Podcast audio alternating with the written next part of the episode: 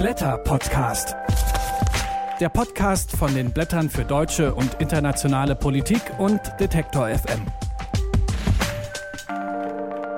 Herzlich willkommen zur August-Ausgabe des Blätter Podcast. Schön, dass ihr dabei seid bei der mittlerweile elften Folge, die begleitend zur Printausgabe der Blätter für deutsche und internationale Politik erscheint. Und mit mir sitzt hier Albrecht von Lucke. Hallo Albrecht. Hallo Helena.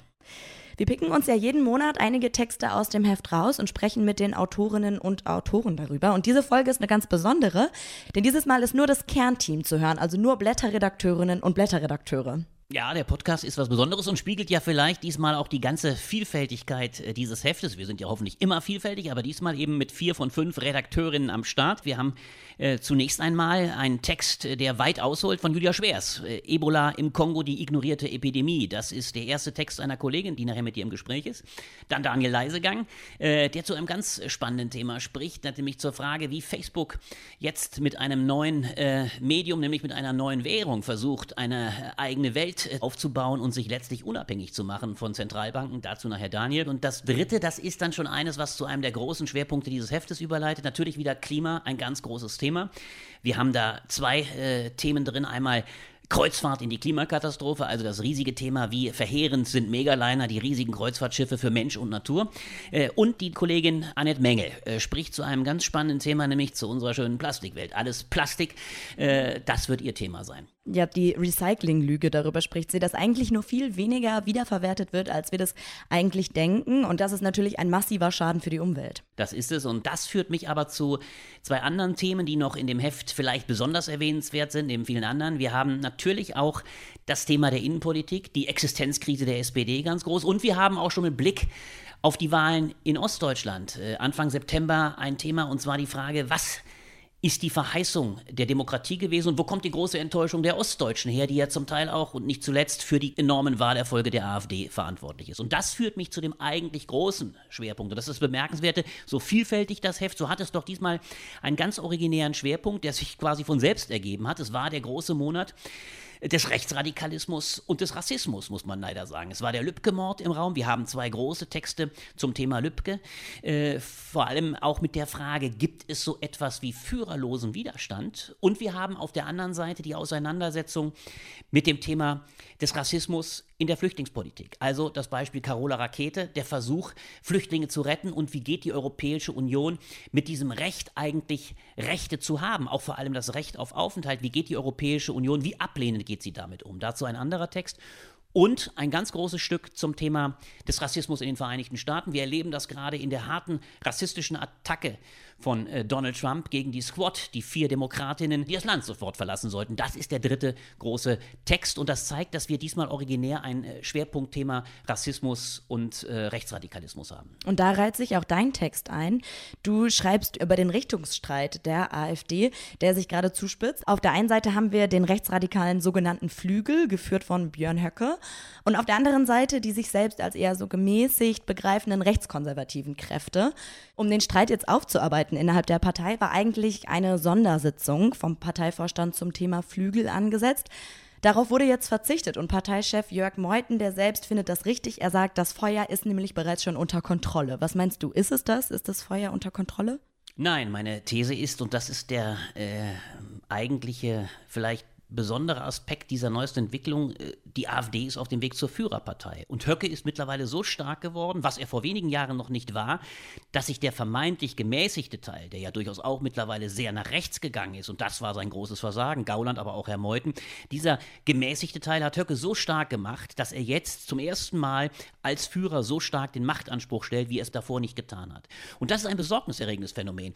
Wir haben gerade äh, in Kürze die Ostwahlen und dort wird genau der Flügel nicht, wie Meuthen es sagt, äh, das Feld gewissermaßen überlassen, dass das Feuer wäre ausgedreht. Im Gegenteil, der Flügel wird enorme Erfolge zeitigen und ironischerweise muss ihn der Parteivorstand im Wahlkampf sogar unterstützen, damit er danach nicht als Verräter äh, bezeichnet wird. Also der Flügel wird wachsen, er wird durch die drei Ostwahlen noch stärker werden und dann kommt diese Machtfrage unweigerlich auf den Tisch. Die Frage ist nur, ob Höcke selber antritt für den Parteivorstand, was ich nicht annehme, oder ob er einen äh, seiner geschätzten Kollegen, also einen Rechtsausleger, jetzt noch stärker in den Parteivorstand schickt. Jetzt schreibst du auch, die Geschichte der AfD ist ja schon eigentlich eine Geschichte des Personenkults. Bernd Lucke, damit angefangen, dann Frauke Petri.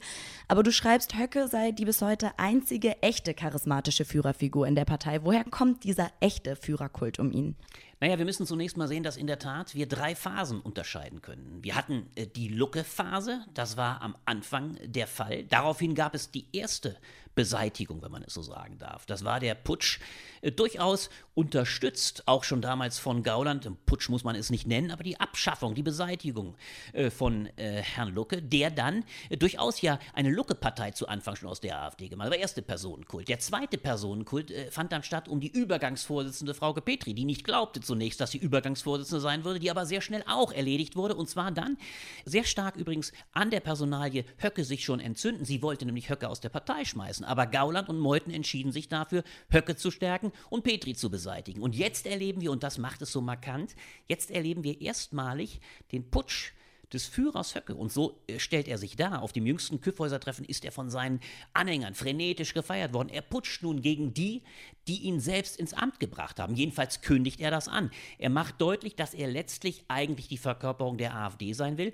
Und man muss bei Höcke in der Tat sagen, anders als bei Petri und äh, auch bei Lucke, die zwar große Anhänger hatten, ist Höcke so etwas für viele, nicht nur im Osten übrigens, sondern auch im Westen, ist er etwas wie die Verkörperung des Flügels. Man hat regelrechte Huldigungen. Er tritt auch genau in der klassischen Führermanie auf. Ich bin der einzig Aufrechte. Ich bin nicht der typische Strippenzieher. Das heißt, er versucht, diese charismatische Führung auf die Partei zu übertragen und sein Flügel macht es mit und stärkt ihn. Und das wird in der Tat im Osten mit den drei Landtagswahlen noch einmal verstärkt werden. Und deswegen ist dieser Typus Höcke ein anderer Führertypus. Er ist ein echter Führer im Sinne einer, einer Führerpartei und das unterscheidet ihn vom Personenkult, der eher gemäßigter Art war, im Falle Luckes äh, und auch Frauke Petris. Und bei diesem Begriff Führer, da kommt jetzt diese beunruhigende Parallele und du schreibst es ja auch selber, es gab schon einmal in der deutschen Geschichte den Fall, dass Rechtskonservative glaubten, sie könnten einen selbsternannten Führer so in die Ecke drücken, dass er quietscht. Das ist ein Zitat des ehemaligen Reichskanzlers Franz von Papen, der glaubte, dass man Hitler im Zaum halten kann. Du stellst ja die Frage, wird man auch vielleicht Höckes Machtwillen so unterschätzen?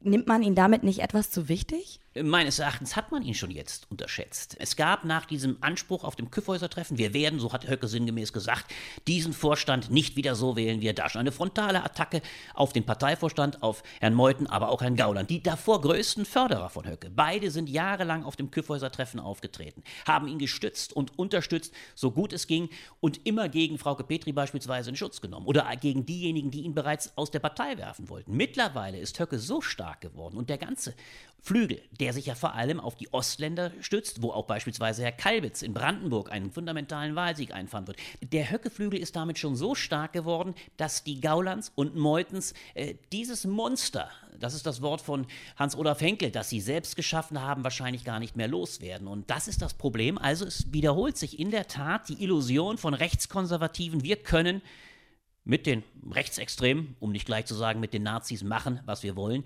Das hat sich einmal schon als großer Irrtum erwiesen und im kleineren Format, natürlich nicht im Kaliber des Nationalsozialismus. Höcke ist kein Hitler, aber wiederholt sich das heute und leider schon nicht mehr als Farce. Höcke droht in der Tat der AfD seine Musik vorzuspielen. Jetzt haben nach dem Küffhäuser Treffen auch mehr als 100 Funktionäre und Mandatsträger in einem Appell klargemacht, die AfD wird keine Björn Höcke Partei. So wie du das jetzt beschreibst, ist sie das dann nicht schon? Genau das trifft den Punkt. Die AfD ist in weiten Teilen bereits eine Höcke-Partei. Das werden die Wahlen in Ostdeutschland unter Beweis stellen. Das hat aber auch längst im Westen der Republik mit der Ausbreitung des Flügels äh, seine Bestätigung gefunden. Und die einzig spannende Frage, die noch bleibt, ist, ob der Widerstand in der AfD gegen die Figur Höcke überhaupt noch einmal so stark werden kann, dass sich die Partei dieses Führers entledigt. Das ist die entscheidende Frage. Daneben gibt es aber, und das bringt das ganze, ja, man kann es so sagen, Gesamtkunstwerk, das wir in diesem Heft versuchen hinzulegen zu der Frage des Rechtsradikalismus, gibt es noch eine mindestens genauso gefährliche Entwicklung. Es gibt nämlich so etwas wie führerlosen Widerstand aus der Gesellschaft. Das heißt, der Rechtsradikalismus, der Extremismus in der Form, wie er erstmalig im Mord an Walter Lübcke zu einem Mord an vermeintlichen Verrätern geworden ist, kommt mittlerweile ohne klare Führerfiguren aus. Das sind einsame Wölfe, es sind Menschen, die zwar in einem informellen Zusammenhang stehen, die aber zur Tat schreiten, ohne einen expliziten Führer zu haben. Und die ganz große Gefahr, wenn man es weiterspinnt, ist die Gefahr, dass es eine Verbindung von Führerpartei AfD mit einer folgewilligen, radikalisierten rechtsextremistischen Bewegung in der Bevölkerung geben könnte, dass also letztlich das Zusammenspiel zwischen Führer und den Führungswilligen und Radikalisierten noch stärker greift. Äh, das wäre sicherlich die größte Gefahr, also eine Bekräftigung derer, die momentan noch ohne Führer auskommen, zu ihren Taten durch einen Führer in der AfD, der die Partei immer weiter radikalisiert. Das sagt Albrecht von Lucke. Vielen Dank für das Gespräch. Ich danke dir, Helena.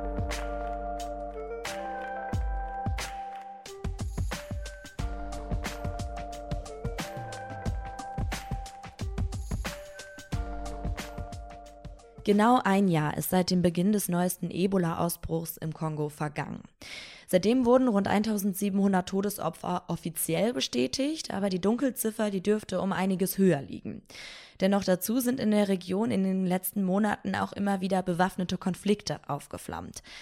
Aber die internationale Gemeinschaft, die bekommt davon gerade relativ wenig mit. Das liegt auch daran, dass die WHO, wie schon bei der letzten Epidemie 2014 bis 2016, viel zu spät gehandelt hat.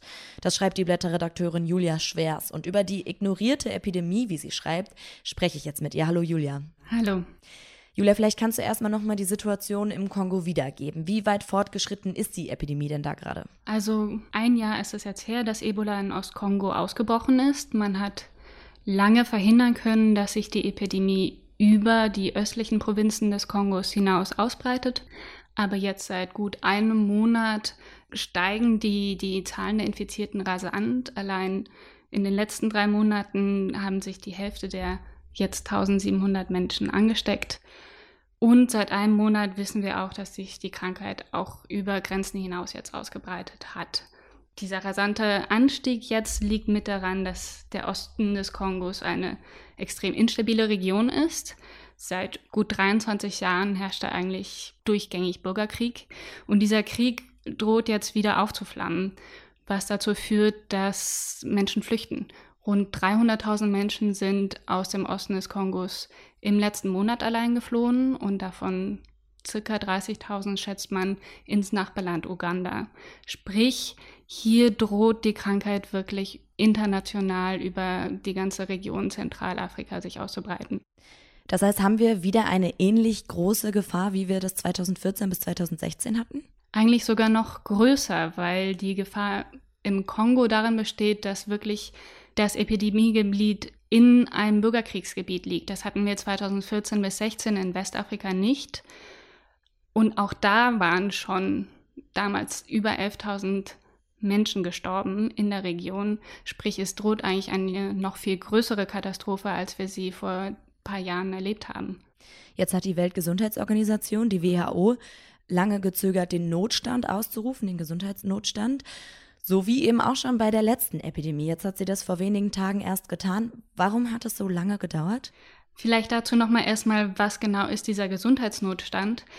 Die WHO hat die Möglichkeit, einen Notstand auszurufen, wenn eine Epidemie ein außerordentliches Ereignis darstellt, das ein internationales öffentliches Gesundheitsrisiko darstellt und eine koordinierte Antwort bedarf. Diese drei Kriterien treffen seit langem auf die Epidemie im Kongo zu. Es war klar, dass im Kongo sich auf kurz oder lang die Epidemie über die Grenzen hinweg ausbreiten würde. Der Kongo ist groß. Die östliche Region hat Grenzen mit dem Südsudan, Uganda und Ruanda. Diese Grenzen wird der Kongo nicht dicht machen können. Sprich, das war lange klar. Und Dennoch hat man wiederholt sich dagegen entschieden und gesagt, ja, sicher, das ist eine internationale Gefahr, aber ja nur innerhalb Afrikas, sprich also nicht keine globale internationale Gefahr, sondern nur eine internationale afrikanische Gefahr. Und das andere Argument war ironischerweise tatsächlich zu sagen, es handelt sich nicht um einen Notstand, weil man ja schon lange wusste, dass es sich international ausbreiten würde in der Region. Und welche Konsequenzen hat das, wenn dieser Gesundheitsnotstand ausgerufen wird? Nun, er dient zuerst einmal als Weckruf vor allem an die internationale Gemeinschaft, denn die WHO finanziert sich vor allem aus freiwilligen Mitteln der UN-Mitgliedstaaten. Sprich, es ist ein Aufruf, ein Weckruf zu sagen, Achtung, hier, wir brauchen wirklich Hilfe in dieser Region. Nun, warum hat die WHO den Notstand bisher so lange nicht ausgerufen gehabt? Das hat, denke ich, zwei Gründe. Zum einen ist sie einfach auch unterfinanziert und kann schlecht handeln. Zum anderen gibt es auf afrikanischer Seite ein großes Interesse daran, den Notstand so spät wie möglich auszurufen. Denn die Epidemie 2014-16, die damals zum Notstand geführt hat, hat Afrika als gesamten Kontinent schwer getroffen. Kurz nachdem der Notstand ausgerufen war, haben 2014 dann eine Reihe von Staaten Reise Einreiseverbote für AfrikanerInnen ausgesprochen. Häfen haben Schiffe aus afrikanischen Staaten nicht mehr anlegen lassen. Und vor allem Trump hat damals eine riesige Twitter-Kampagne gehabt dafür, dass die USA einen Travel Ban für Afrikaner aussprechen. Und nun ist Trump Präsident der USA, sprich man kann sich vorstellen, dass die Reaktionen diesmal deutlich drakonischer sein werden, als sie 2014-16 waren. Und sie haben eben den Kontinent ökonomisch extrem getroffen damals. Deswegen ist von afrikanischer Seite so, äh, so lange überhaupt kein Interesse daran gewesen, den Notstand auszurufen. Andererseits sagt die WHO, sie hatte medizinische Erfolge bei der Entwicklung eines Impfstoffs gegen Ebola. Zehntausende Menschen im Kongo sind in den vergangenen Monaten geimpft worden. Also kann man ja sagen, sie macht ja schon was. Ja, zwei Dinge müssen dazu gesagt werden. Einerseits, dass die Epidemie sich seit einem Jahr ausbreitet, zeigt ja, dass die Impfstoffe allein nicht genug sind. Und zweitens hat diese ganze Impfstoffsache einen bitteren Beigeschmack, denn der Impfstoff war eigentlich schon 2003 entwickelt worden und ist dann für elf Jahre eigentlich in der Schublade verschwunden, weil sich nicht die nötigen Geldgeber gefunden haben, um die nötigen letzten Tests zu machen, die den Impfstoff dann freigegeben hätten. Das hat sich 2014 bei der Epidemie dann rasant geändert, denn die WHO entschied dann 2014, dass auch experimentelle Impfstoffe im Notfall eingesetzt werden können. Daraufhin drängten zwei große US-Konzerne ähm, in die Ebola-Forschung, Merck und Johnson Johnson. Zumindest scheint sich, das muss man trotzdem sagen, zumindest einer der Impfstoffe scheint bisher gut zu wirken. Aber nun werden die Vorräte alle, weshalb die WHO vor einigen Monaten schon geraten hat, nur noch die Hälfte der Dosis zu spritzen und zu schauen, ob das nun auch wirkt. Und man wird das Gefühl nicht los, dass diese Impfung nun eigentlich vor allem eine große preiswerte Testreihe für diese Pharmakonzerne sind und weniger es um humanitäre Hilfe geht. Und was wäre jetzt zu tun, um die Ebola-Epidemie im Kongo noch einzudämmen? Nun, jetzt bleibt erstmal abzuwarten, ob die WHO mit diesem Schritt auch die nötigen Gelder akquirieren wird. Und dann wäre es bei UN-Sicherheitsrat zu entscheiden, dass die Ebola-Epidemie eine Gefahr für Frieden und Sicherheit darstellt und man eine UN-Mission in die Region entsendet.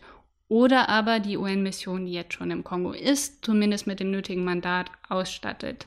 Dass das passieren wird, ist aber unwahrscheinlich, denn bei der letzten UN-Mission zur Ebola-Bekämpfung in Westafrika hat damals Donald Trump getwittert, dass er Obama für den größten Idioten hält, dass er US-Soldaten in diese Region schickt. Höchstwahrscheinlich würde also die Trump-Regierung, wenn es zu solch, solch einer Entscheidung kommt, mit einem Veto es verhindern. Das sagt Julia Schwerst zur gegenwärtigen Ebola-Epidemie im Kongo. Danke, Julia. Danke.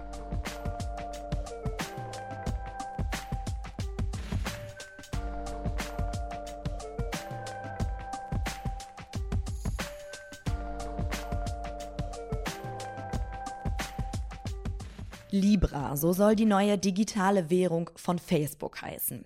Nächstes Jahr soll Libra an den Start gehen und Experten trauen Facebook zu, damit mal eben das komplette Finanzsystem auf den Kopf zu stellen. Libra soll zum Bezahlmittel im Internet werden. Geldtransfers zwischen Personen und zwischen Ländern sollen dadurch zum Beispiel schneller und günstiger werden. Und Facebook will damit auch gleich, wie sie selbst sagen, das Geld neu erfinden. Die Versprechungen sind also groß. Und was da dran ist an diesen großen Versprechen, darüber spreche ich jetzt mit Blätterredakteur Daniel Leisegang. Hallo Daniel. Hallo Helena. Viele blicken ja auch mit Sorge auf diese Einführung von Libra. Es gab Schlagzeilen wie Angst vor der Digitalwährung oder der US-Kongress, der hat Libra auch scharf kritisiert. Ein Abgeordneter soll da gesagt haben, die Währung wird gefährlicher als Osama bin Laden. Was ist in deiner Einschätzung nach da angebracht? Ist diese Sorge übertrieben? Naja, ob man es gleich mit dem äh, Terroristen Osama Bin Laden vergleichen muss, das lasse ich mal dahingestellt. Das ist schon gewaltig, was da aufgefahren wird. Aber das ist vielleicht auch ganz gut so. Ähm, aber bevor wir darauf zu sprechen kommen, was vielleicht die Risiken sind, äh, muss man vielleicht nochmal tatsächlich deutlich machen, was dort versprochen versprochen wird. Einigen im Silicon Valley und, und in der Technikwelt äh, ist das schon das Versprechen auf das Web 3.0, ja, eine neue Epoche im Internet. Und in der Tat muss man ja sagen, dass wir eine Bezahltechnik im Internet noch immer nicht haben, die länderübergreifend, die global funktioniert, die sicher ist, die ähm, auch von Menschen im globalen Süden problemlos verwendet werden kann und so weiter. Dass wir das noch nicht haben, ist tatsächlich eine, eine Leerstelle, die Tech-Unternehmen schon seit Jahren versuchen zu füllen. Und bislang sind sind alle Versuche gescheitert, einschließlich Bitcoin, wo das Vertrauen auch nicht besonders groß ist. Insofern ist da erstmal ein großes Versprechen im Raum und ähm, ich würde sagen, das, was wir die letzten Wochen erlebt haben, also du nanntest die Anhörung vor dem US-Kongress, aber auch G7 hat sich damit beschäftigt, also das Staatenbündnis der mächtigen Industrienationen und ähm, das ist aber ebenso erstmal auch vielversprechend, weil bislang ist es Facebook immer gelungen, mit solchen Versprechungen, mit solchen Verheißungen erstmal durchzubrechen, dann gewissermaßen gewissermaßen alles erstmal äh, umzuwälzen, äh, bestehende Strukturen kaputt zu schlagen, um dann zu sagen, wir haben ja was Besseres, das setzen wir jetzt dahin und der Rechtsstaat, die Demokratie, die Politik und selbst die Medien kamen nicht immer gleich hinterher. Insofern ist das schon erstmal, die Sorge ist berechtigt, äh, gerade angesichts dieser globalen Dimension, die das ganze Projekt hat, ja. Und wie genau soll Libra jetzt funktionieren? Also du hast gerade zum Beispiel die anderen Kryptowährungen wie Bitcoins angesprochen. Was macht Libra da anders? Ja, da wird es immer technisch. Und man hat es hier mit Geldpolitik zu tun, man hat es hier mit Verschlüsselungstechnologien und dem Internettechnologien zu tun. Dann wird es auch schnell kompliziert. Das große Problem bei Bitcoin, und da ist schon mal ein ganz großer Unterschied zu Libra, ist, dass äh, die Bitcoin-Menge begrenzt ist. Das macht sie aber gerade so riskant für Spekulationen, für Inflation etc. Ähm, und bei, bei Libra geht Facebook tatsächlich einen anderen Ansatz und das ist zum Teil noch eine Kryptowährung, aber im Grunde genommen ein Libra hat einen Gegenwert in Hardwährung. Das heißt, es gibt einen Währungskorb bei der Libra Reserve, die ist wiederum angedockt an die Libra Association, sitzt alles in Genf, in der, in der Schweiz, wo man auch nicht so leicht rankommt. Ja, das hat auch so seinen Grund. Also im Grunde kann der Nutzer künftig hingehen, kann sagen, ich möchte 10 Libra haben, zahlt dann äh, 11 Dollar oder 10 Dollar ein oder 10, 11 Euro und kriegt im Gegenwert diese Digitalwährung und die kann er dann mit einer digitalen Geldbörse, die Calibra heißen wird, kann er dann Geschäfte im Netz tätigen. Das ist insofern erstmal ein großes Plus, aber es ähnelt tatsächlich eher dem, was wir von PayPal kennen, als das bei Bitcoin es gibt eine Sache, die sie übernommen haben von anderen Kryptowährungen, das ist die Blockchain. Was man eigentlich nur wissen muss von der Blockchain, das ist ein digitales Kassenbuch. Da steht drin, welche äh, Transaktionen wurden getätigt, Sender, Empfänger, Geldsumme. Da steht da drin und es ist fälschungssicher und verschlüsselt und da kommt eigentlich auch der Name Kryptowährung her. Aber es ist, wie gesagt, eben der wesentliche Unterschied ist, der technische Hintergrund. Es ist eben wirklich eine, ein Währungskorb mit Hardwährung dahinter und eben nichts, was technisch erzeugt wird. Insofern hat es schon etwas mehr Fundament an der Stelle. Aber warum sollte genau das jetzt Libra so erfolgreich machen? Es wird ja zum Beispiel vermutet, dass es eine reale Konkurrenz zu Leitwährungen wie dem Euro oder dem Dollar werden könnte. Was, was macht Libra da so erfolgreich oder was könnte es so erfolgreich machen? Na, erstmal glaube ich, ganz, ganz äh, entscheidend ist, dass es bisher so etwas nicht gibt. Es gibt die Möglichkeit, global Geld zu transferieren, aber das eben nur mit ähm, Anbietern wie Western Union. Das ist ähm, sehr teuer, das geht sehr langsam. Und wenn man sich anschaut, welche gewaltigen Summen jährlich transferiert werden, also die Summe, die jährlich ähm, beispielsweise aus dem globalen Norden in den globalen Süden überwiesen wird, ähm, übersteigt eine halbe Billion Dollar. Das ist also eine gewaltige Geldmenge. Und allein da schon auf den Markt zu kommen und zu sagen, wir bieten euch das an sehr günstig, wir bieten euch das an, das geht sehr schnell und das ist sicher, da wird äh, Facebook sicherlich schnell einen Markt gewinnen. Und dann kommen wir auch zum zweiten Punkt. Das Unternehmen selber hat eben mit seinen Netzwerken auch eine gewaltige Nutzerbasis. Also wenn man sich Facebook, Instagram, WhatsApp und da soll Libra ja auch erstmal starten, anschaut, dann sind das Milliarden Nutzer. Also über zwei Milliarden Nutzer weltweit können erstmal direkt auf diese Währung zugreifen. Und das macht es natürlich erstmal sehr einfach, da einen Einstieg zu finden. Und die Gefahr liegt dann aber tatsächlich darin, dass man, nimmt man sich jetzt mal ein Land wie Venezuela beispielsweise, wo die Inflation hoch ist, wo äh, die wirtschaftliche Lage sehr prekär ist. Wenn dann in diesem Land die Leute anfangen, vor allen Dingen in Libra äh, ihre Geschäfte zu tätigen, dann ist die Geldpolitik der Zentralbanken erstmal ausgehebelt. Eine Zentralbank ist in der Lage, Geld zu drucken, Geld auszuschütten, damit bestimmte Investitionen zu tätigen. Das wird sehr schwierig, wenn es plötzlich Parallelwährungen gibt, die sogar mehrheitlich dann irgendwann genutzt werden. Und dann habe ich ein Problem, weil dann entzieht sich das einer politischen Steuerung. Und das ist allein schon in der, in der Anlage enthalten, wie dieses Geld funktioniert, aber es ist vor allem daran angelegt, wie Facebook ähm, als Konsortium das Ganze anlegt. Ich sprach vorhin Genf und die Schweiz an. Es ist nicht Facebook allein, die Libra einführen wollen, sondern es ist tatsächlich gerade ein Konsortium von knapp 30 Unternehmen. Das sind global agierende Konzerne. Die müssen gewaltig groß sein. Sie müssen viel Geld geben, damit sie da mitmachen dürfen. Und bis zum nächsten Jahr, bis zum Start von Libra, soll diese Größe des Konsortiums äh, auf 100 Unternehmen ansteigen. Das kann ich aber schwer kontrollieren. Das sind Unternehmen, die sind aus verschiedenen Ländern, unterschiedliche Geschäftsbereiche und ähm, das ist auch der Hauptgrund für die Sorge des US-Kongresses, der Politiker hier von der EZB, bei der G7, aber eben auch vor allem im US-Kongress, die befürchten, ähm, dass man da Facebook äh, und diesem Konzernansatz keineswegs vertrauen sollte, weil und das ist der entscheidende Punkt, der Staat selber hier ins Visier gerät und seine Möglichkeiten und seine Mittel und seine Macht, die er hat. Und die ist demokratisch und politisch legitimiert. Das ist die bei Facebook nicht. Und um diese Macht im Zaum zu halten, welche politischen Regulierungen müsste es da geben? Es ist tatsächlich grundlegend die Frage, wie geht man damit um? Also ich glaube, es, was, was mich erstmal ganz positiv überrascht hat, ist, mit welcher Schärfe der US-Kongress äh, die Anhörungen in den letzten Wochen äh, getätigt hat. Also da wurde tatsächlich äh, energisch nachgefragt. Es wurde auch sehr deutlich gemacht, gemacht, dass man kein Vertrauen mehr in dieses Unternehmen hat, zu Recht. Äh, Facebook hat viel Vertrauen verspielt mit Datenskandalen, mit der offensichtlichen Unfähigkeit oder des offensichtlichen Unwillens, sich mit Fake News und Hassnachrichten äh, nachhaltig zu beschäftigen und Lösungen zu finden. Und insofern ist man David Marcus, äh, dem zuständigen Facebook-Manager, den man da vorgeladen hat, schon ganz ordentlich auf die Füße getreten. Die G7 hat sich damit beschäftigt und überlegt, mit welchen Möglichkeiten können wir das Ganze einschränken. Ich glaube dennoch, es wird relativ schwierig, dem auf regulatorischer Weise wirklich Einhalt zu gebieten. Dazu ist Facebook äh, recht geschickt. Es droht auch ganz offen damit, dass sie sagen, wenn wir das jetzt nicht durchziehen, dann wird China das machen. Das ist erstmal auch eine politische Erpressungstaktik, die da ganz klar gefahren wird. Insofern glaube ich, muss man vor allen Dingen auch die Nutzer warnen auf das, was sie sich da einlassen. Denn es ist zum Beispiel gar nicht gesagt, dass sie das Geld auch zurückbekommen, was sie da investieren. Und sie liefern sich damit auch politisch als auch ökonomisch tatsächlich einem Unternehmen aus, das nicht zuletzt zwar ein gutes Angebot macht, aber eben auch mit den Daten der Nutzerinnen und Nutzer sich das gut bezahlen lässt. Und ähm, ja, das ist, glaube ich, die eigentliche Gefahr, die dahinter steckt. Zum Punkt Datenschutz. Die Nutzer, sagst du, bezahlen da mit ihren Daten. Was wird dann mit den Daten gemacht bei dieser Währung? Na, das ist noch ein bisschen offen. Also es gibt ein White Paper, also so, so ein Papier, wo Facebook mal dargelegt hat, wie soll das Ganze funktionieren. Und da ist zum Teil widersprüchlich, aber mitunter auch sehr klar gesagt, die Daten, die während der Transaktionen anfallen, die können ausgewertet werden von den jeweiligen Unternehmen. Und damit habe ich erstmal ganz wertvollen Schatz, der da liegt und wo sicherlich Unternehmen wie PayPal, Mastercard etc. großes Interesse haben. Viel entscheidender finde ich aber einen anderen Punkt, der wirklich nur am Rande gestreift wird in diesem Papier. Und das ist, dass Facebook auch überlegt, Mikrokredite zu vergeben. Das heißt, dass gerade im globalen Süden Menschen sich von Facebook und dem Konsortium der Libra Association Geld leihen sollen.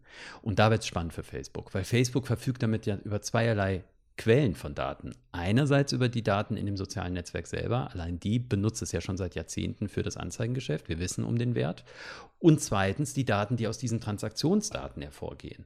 Und wenn ich die kreuze und dann entscheide, in welchem Umfang ich Kredite vergebe an diese Menschen und ähm, zu welchen Konditionen, dann habe ich im Grunde genommen sowas wie eine globale Schufa geschaffen, weitgehend unkontrolliert. Die Schufa hierzulande ist schon weitgehend unkontrolliert. Wenn ich das mir im globalen Maßstab milliardengroß vorstelle, dann wird mir ein bisschen anders. Und das Zweite ist, das ist etwas, was wir auch seit Jahren diskutieren, nämlich mit Blick auf China. Ein Social Scoring. Das Sozialverhalten, das ökonomische Verhalten, die ökonomische Kaufkraft soll gegenübergestellt werden.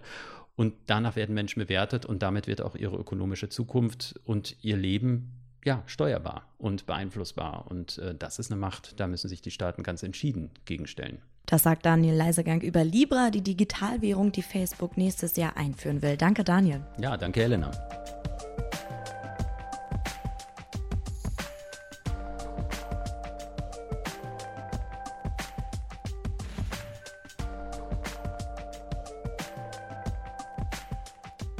In Deutschland hat sich der Plastikmüll seit 1994 verdoppelt. Mittlerweile produziert jeder Deutsche 38 Kilo Plastik im Jahr. Und davon wird nur ein geringer Teil wiederverwertet. Der Titel Recycling-Weltmeister, den wir uns mal gern selber gegeben haben, der ist also Quatsch.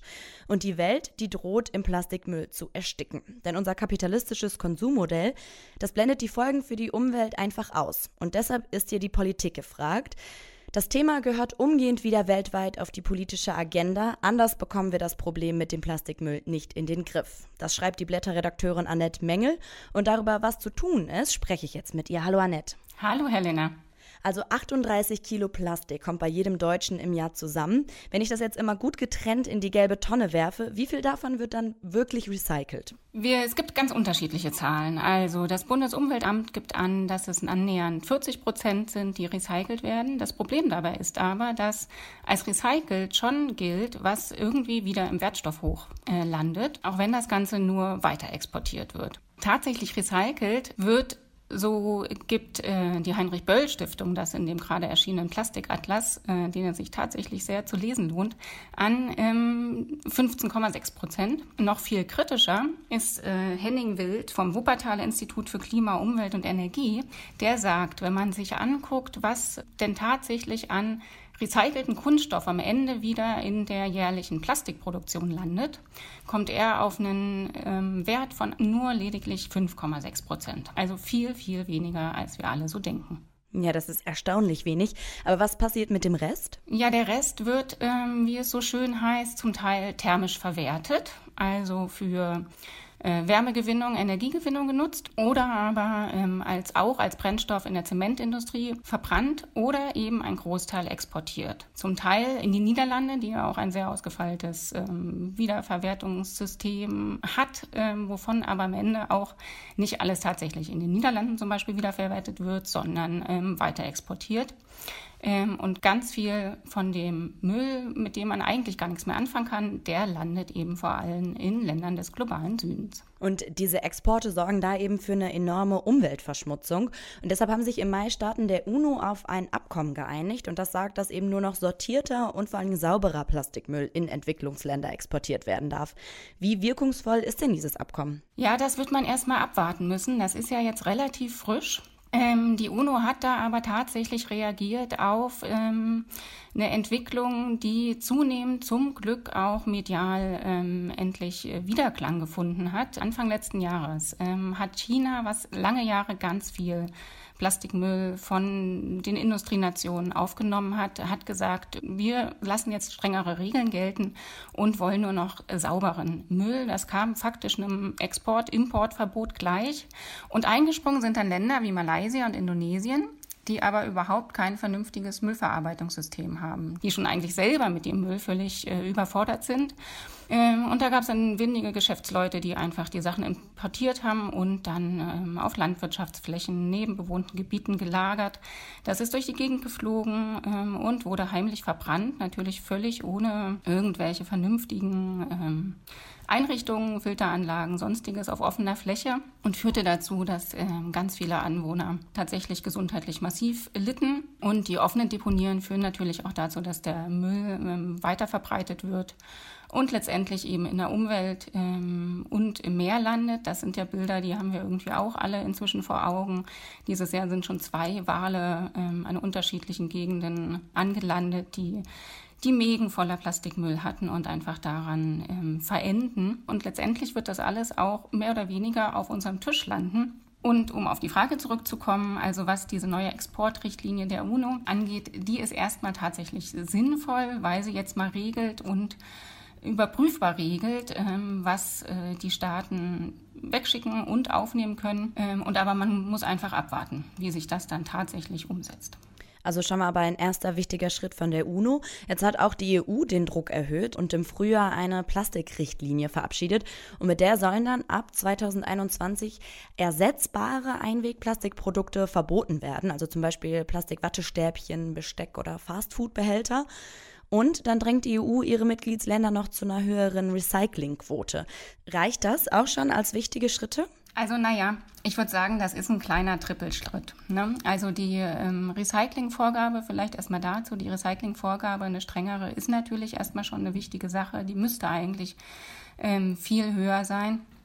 Ähm, die geben vor, 30 Prozent soll an Neuproduktionen eben Recycling zugesetzt werden. Das bringt die Industrie, glaube ich, schon erstmal ganz schön unter Druck. Die zweite Sache, da zeigt sich eben ein bisschen die Zaghaftigkeit. Äh, erstmal ist es natürlich sinnvoll, wenn so unsinniges Einwegplastik, was produziert wird, um umgehend im Müll zu landen, wenn das eingedämmt wird. Aber darauf zu setzen, dass das eben nur bei Sachen passiert, für die Ersatzstoffe schon bereitstehen, ist natürlich erstmal ein Problem. Ähm, und das reicht einfach bei weitem nicht. Also es reicht nicht aus, den Plastikteller durch einen Bambusteller zu ersetzen ähm, und den Luftballon Plastikstiel durch einen, weiß ich nicht, ähm, Pappstiel. Also insgesamt zu zaghaft, sagst du. Aber was ist stattdessen konkret zu tun, um das Problem in den Griff zu bekommen? Also zunächst kann natürlich jeder selbst erstmal schauen, wo kann er ähm, Plastikmüll vermeiden. Muss es jedes Einwegprodukt sein, was im Supermarkt äh, einen anlacht oder der Kaffee-to-go-Becher? Oder unsinniges Plastikspielzeug ähm, auf den Zeitschriften, was nach einmaligem Gebrauch zumeist kaputt ist. Ähm, das reicht aber natürlich längst nicht. Also was wir brauchen, ist ein komplettes Umdenken weg von Einweg hin zu Mehrweg was es ja in Deutschland eigentlich schon gut gibt ähm, bei Getränkeflaschen. Da haben wir aber ein Problem. Es gibt eigentlich eine verbindliche Mehrwegquote. Die wird aber vor allem von den Discountern unterlaufen und zwar ohne, dass das sanktioniert wird. Hier ist also dringend die Politik gefordert, die die Mehrwegquote, die ja existiert, dass die auch durchgesetzt wird und sanktioniert wird. Und darüber hinaus ist die Politik natürlich auch weltweit gefordert. Also ähm, die Plastikproduktion muss teurer werden, etwa indem Rohöl, das dafür verwendet wird, endlich besteuert wird. Ähm, denn bislang ist es so, dass Neuplastik viel billiger herzustellen ist als Recyclingplastik. Und natürlich, zu guter Letzt, braucht es ein weltweites Übereinkommen zur Vermeidung von Plastikmüll. Das ist kürzlich in Nairobi gescheitert, äh, war ursprünglich vorgesehen, dass man zur Meeresmüllvermeidung ein weltweites Abkommen schafft. Das gehört jetzt dringend wieder auf die Agenda. Das sagt Annette Mengel zur großen Recycling-Lüge. Danke für das Gespräch, Annette. Ja, vielen Dank. Das war die August-Folge des Blätter-Podcasts. Albrecht, kannst du uns denn schon einen Vorgeschmack auf die September-Ausgabe des Hefts geben? Ja, eines ist klar, der September steht natürlich auch mit Sicherheit im Lichte der Wahlen in Ostdeutschland. Die Wahlen werden am 1. September geschlagen. Mal gucken, was sich da bis dahin entwickelt. Auch die SPD, die dann ja in den äh, Endspurt ihrer Parteivorsitzenden-Nominierung geht äh, und der Wahl wird ein Thema sein aller Voraussicht nach. Und nicht zuletzt, die Umweltfrage, um auf den September vorauszublicken, findet im September einen entscheidenden Monat. National äh, wird das Klimakabinett entscheiden, zu was es kommt. Vielleicht kommt es ja auch zum großen Knall zwischen SPD und CDU. Und ein UN-Gipfel wird stattfinden. Und nicht zuletzt, Fridays for Future macht auch mit Blick auf das Ende des Septembers genau zu diesem Zeitpunkt mobil. Also wird auch die Umweltpolitik ein Thema sein, was uns im Septemberheft wohl weiter beschäftigen wird. Und damit bedanke ich mich fürs Zuhören. Wir freuen uns wie immer über Feedback an podcast.blätter.de. Und wir wünschen euch, dass ihr die Hitzewelle jetzt noch ganz gut übersteht und hören uns dann wieder im September. Bis dann. Tschüss.